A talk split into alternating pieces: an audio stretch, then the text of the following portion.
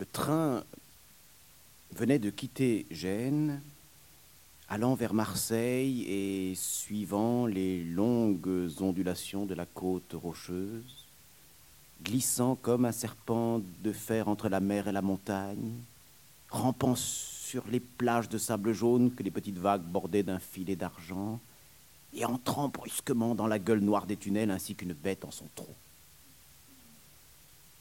Dans le dernier wagon du train, une grosse femme et un jeune homme demeuraient face à face sans parler en se regardant par moments.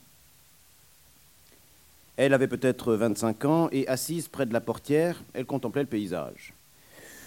Peut-être une forte paysanne piémontaise, aux yeux noirs, à la poitrine volumineuse, aux joues charnues. Elle avait poussé plusieurs paquets sous la banquette de bois, gardant sur ses genoux un panier. Lui, il avait environ 20 ans, il était maigre, allé avec ce teint noir des hommes qui travaillent la terre au grand soleil. Près de lui, dans un mouchoir, toute sa fortune. Une paire de souliers, une chemise, une culotte et une veste. Sous le banc, il avait aussi caché quelque chose, une pelle et une pioche attachées ensemble au moyen d'une corde. Il allait chercher du travail en France. Le soleil, montant au ciel, versait sur la côte une pluie de feu. C'était vers la fin de mai et des odeurs délicieuses voltigeaient, pénétraient dans les wagons dont les vitres demeuraient baissées. Les orangers et les citronniers en fleurs, exhalant dans le ciel tranquille leur parfum sucré, si doux, si fort, si, si, si troublant, les mêlaient au souffle des roses poussées partout comme des herbes, le long de la voie, dans les riches jardins, devant les portes des masures et dans la campagne aussi. Elles sont chez elles, les roses, sur cette côte. Elles emplissent le pays de leur arôme puissant et léger. Elles font de l'air une friandise, quelque chose de plus savoureux que le vin et d'enivrant comme lui. Le train allait lentement, comme pour s'attarder dans ce jardin, dans cette mollesse. Il s'arrêtait à tout moment aux petites gares, devant quelques maisons blanches, puis repartait de son allure calme après avoir longtemps sifflé. Personne ne montait dedans. On eût dit que le monde entier somnolait, ne pouvait se décider à changer de place par cette chaude matinée de printemps. La grosse femme, de temps en temps, fermait les yeux, puis les rouvrait brusquement alors que son panier glissait sur ses genoux prêt à tomber. Elle le rattrapait d'un geste vif, regardait dehors quelques minutes, puis euh, s'assoupissait de nouveau. Des gouttes de sueur perlaient sur son front, et elle respirait avec peine, comme si elle eût souffert d'une oppression pénible. Le jeune homme avait incliné sa tête et dormait du fort sommeil des rustres. Tout à coup, au sortir d'une petite gare, la paysanne parut se réveiller et, ouvrant son panier, elle en tira un morceau de pain, des œufs durs, une fiole de vin et des prunes, de belles prunes rouges et elle se mit à manger. L'homme était à son tour brusquement réveillé, il la regardait. Il regardait chaque bouchée aller des genoux à la bouche.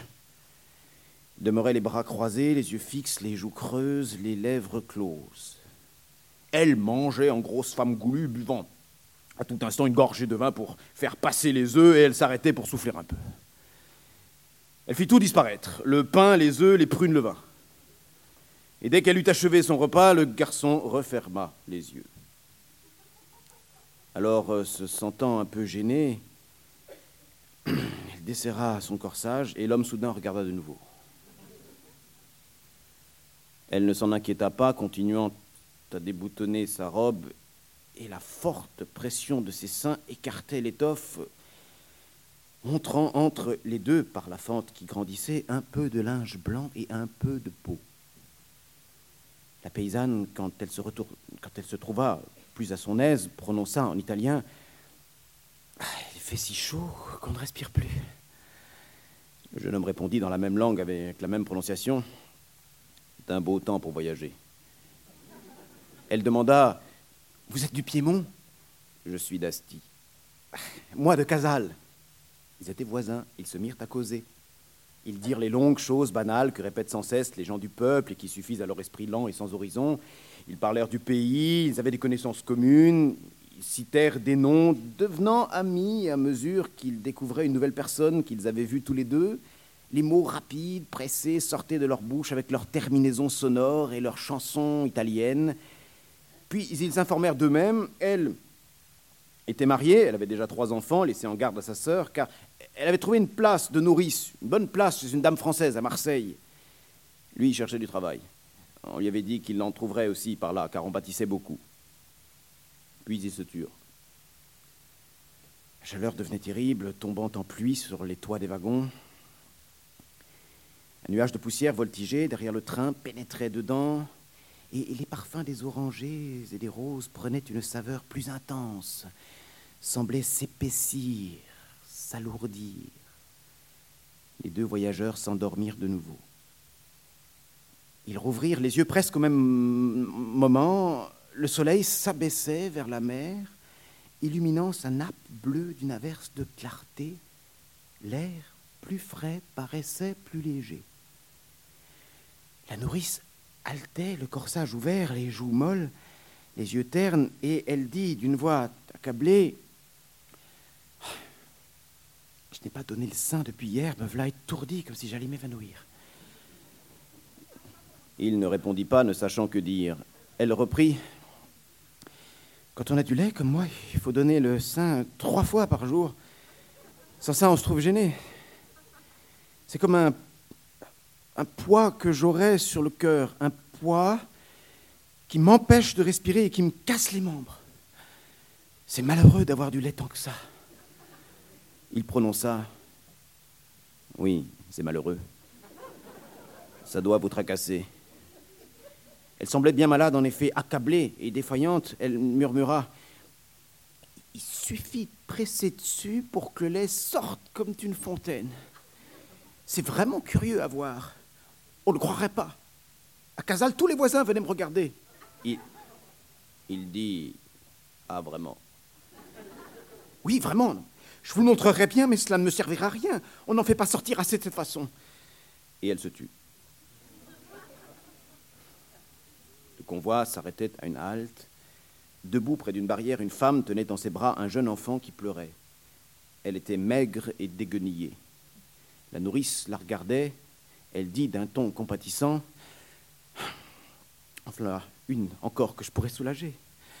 Et le petit aussi pourrait me soulager. Tenez, tenez, je ne suis pas riche, puisque je, quitte ma maison et mes gens et mon chéri dernier pour me mettre en, place. Mais je donnerais bien encore cinq francs pour avoir cet enfant-là dix minutes et lui donner le sein. Ça le calmerait. Et moi donc, il me semble que je renaîtrais. Elle se tut encore.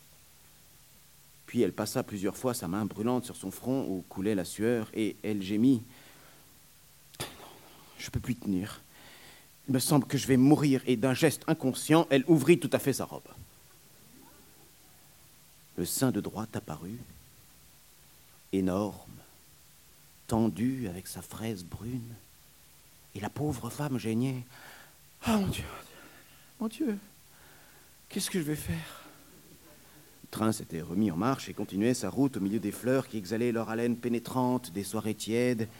Quelquefois, bateau de pêche semblait endormi sur la mer bleue avec sa voile blanche immobile qui se reflétait dans l'eau comme si une autre barque se fût trouvée la tête en bas. Le jeune homme, troublé, balbutia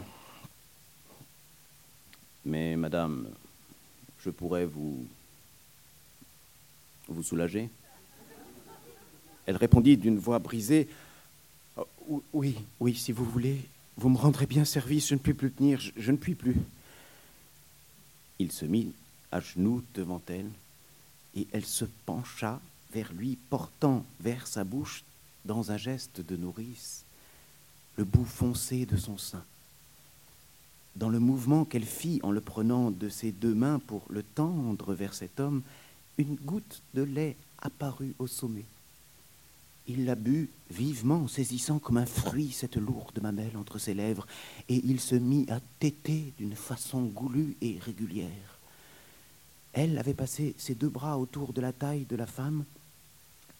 Il avait passé ses deux bras autour de la taille de la femme qu'il serrait pour l'approcher de lui, et il buvait à lente gorgée avec un mouvement de cou pareil à celui des enfants. Soudain, elle dit En voilà assez pour celui-là. Prenez l'autre maintenant. et il prit l'autre avec docilité. Elle avait posé ses deux mains sur le dos du jeune homme et elle respirait maintenant avec force, avec bonheur, savourant les haleines des fleurs mêlées au souffle d'air que le mouvement du train jetait dans les wagons.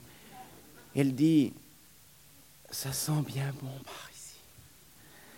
Il ne répondit pas, buvant toujours à cette source de chair et fermant les yeux comme pour mieux goûter. Mais elle l'écarta doucement. En voilà assez. Je me sens mieux. Ça m'a remis dans le corps. Il s'était levé, essuyant sa bouche d'un revers de main. Elle lui dit, en faisant rentrer dans sa robe les deux gourdes vivantes qui gonflaient sa poitrine, Vous m'avez rendu un fameux service. Je vous remercie bien, monsieur. Et il répondit d'un ton euh, reconnaissant, C'est moi qui vous remercie, madame. Voilà deux jours que je n'avais rien mangé.